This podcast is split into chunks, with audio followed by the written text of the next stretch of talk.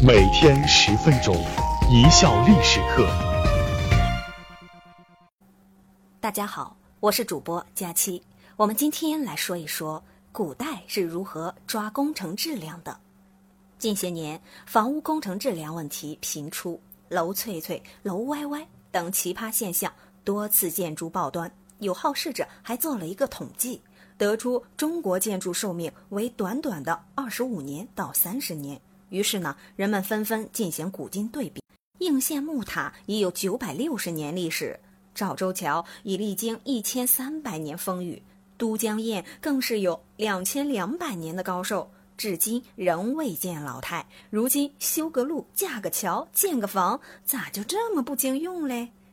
古人没有钢筋水泥，没有起重机，没有百年大计、质量第一的口号，也没有所谓的鲁班奖、梁思成建筑奖，技术材料都无法与今天相比，为什么反而能将建筑物造得那么牢固呢？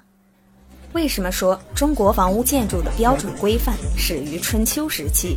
为什么说商鞅是质量追溯体系的祖师爷呢？要抓工程质量，首先要在规范性上下功夫。一是标准，二是法律，这个道理古人也是懂的。早在春秋时就编成了一部《考工记》，记载一系列管理和营建的规范要求，叫程式，程序的程，公式的式。用于指导匠人的实际操作。到了北宋，建筑程式完善，编定了标准化文件集《程法式》，收集了城池、建筑、堤坝修建的技术、工具、材料和工时等方面的规定。南宋时的建筑城市更不得了，出现了著名的《营造法式》和《木经》，这是我国建筑学史上一部具有划时代意义的文件。有文字说明加图样参考，是国家标准式的建筑宝典。在法律上，明代《大明律》、清代《大清律例》都有工律篇，是专门针对工程建筑方面的法律，罗列出对非法营造、虚费公力、以次充好、做工低劣等方面的刑法规定，非常细致。然后由专门的部门和官员来进行管理。隋唐时期开始设工部。工部郎中就是掌管建筑的官员。总而言之吧，对违反标准和法律的轻者打板子，被判刑；重者处死。下面讲个实例。话说一六二一年，朝廷要新建一座贵王府，财政拨款五十万，工期六年。这工程招标信息一出来，各路人马可就活动开了。最后一个叫黄用的太监。拔得头筹，成功中标，代价是花了五万两银子行贿。六年后，贵王府修成了，贵王爷喜滋滋的乔迁新居。不料白天才搬进去，晚上正躺在床上，哐当一声，房梁掉了下来，差点把贵王爷砸死。施工单位的头头黄太监闻讯，慌忙送去五千六百两白银做修补之用。又献四百两问安银押金，贵王爷这才恨恨作罢。转眼到了第二年，老天爷又跑来捣乱，连降大雨。正在洗澡的贵王爷突然听到一声好似打雷的巨响，光着膀子出来一看，我的妈呀！王府的正殿居然整体垮塌，六名宫女被埋在瓦之下，搞死了人。这个事情就大了。贵王爷气愤不已，将此事奏崇祯皇帝。皇帝派人调查，原来黄用等人为了赚钱，工程施工十分敷衍，地基没有夯实，墙角根基浅薄，不仅偷工，而且减料。石料之内用竹条、松枝、河沙充数，梁柱所用的木材竟然有低价买来的朽木，完全不符合程式。这还有什么说的？将黄用等人拉出去问斩。这太监黄用也太无知，不知道伪劣工程迟早会东窗事发的嘛？为赚钱反把命丢掉，划得来吗？看看光有国家标准还不行，工程物料的质量又该如何把控呢？古人又想出了一个办法，叫物勤功名。工匠必须把名字刻在自己所造的物品上。我们现在叫质量追溯体系。物勤功名，以考其成。功有不当，必行其罪。从产品上的功名可以追溯到制作者的信息。跑得了和尚跑不了庙，你还敢弄虚造假？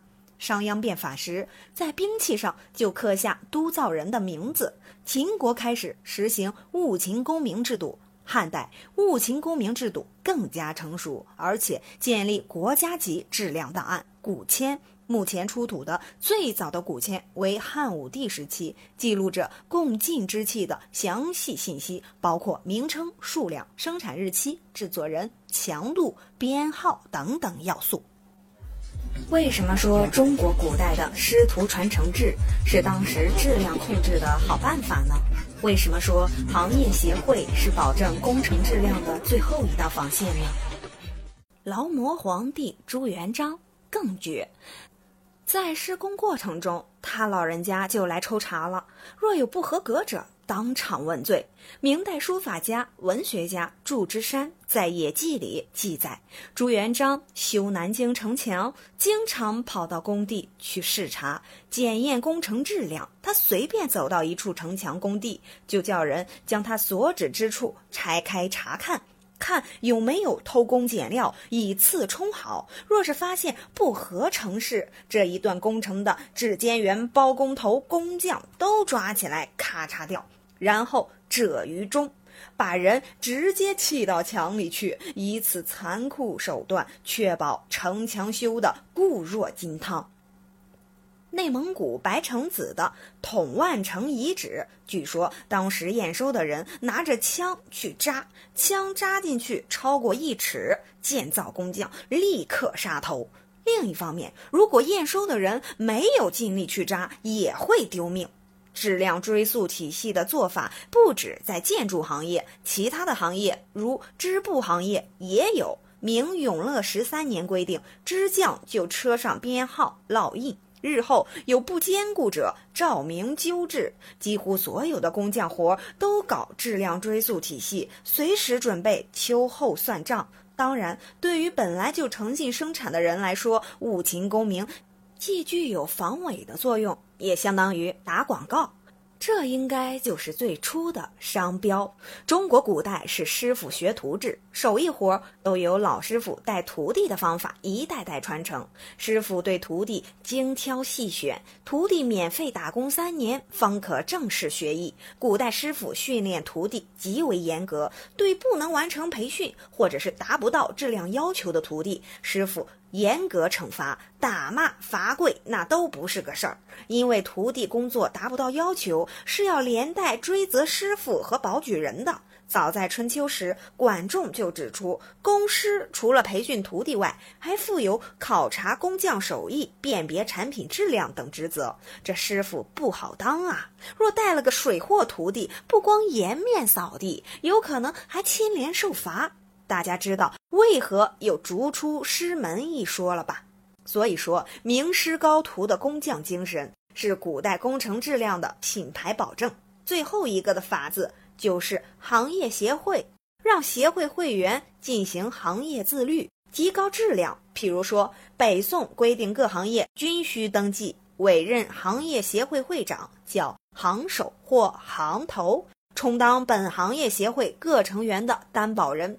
负责评定产品的质量，与建筑行业相关的工匠行会叫鲁班会，其职责在行业内宣传和落实国家标准，维护行业协会的声誉，监督会员的工程质量。有什么纠纷，行业协会首先出来调停定责。行业协会的作用和声望那不是一般的高啊！说到这里，会发现，当一名古代的工匠参与修建某处工程的时候，至少会有三种力量督促他必须要注意产品质量：官府强制执行的务勤功名和城市师承声誉的道德自律，行业协会的行规约束。所以，古代尽管也有豆腐渣工程，但出现的几率一定远远低于既无道德自觉又无行业自律的时代。感谢大家的收听，本节目。由一笑而过工作室出品。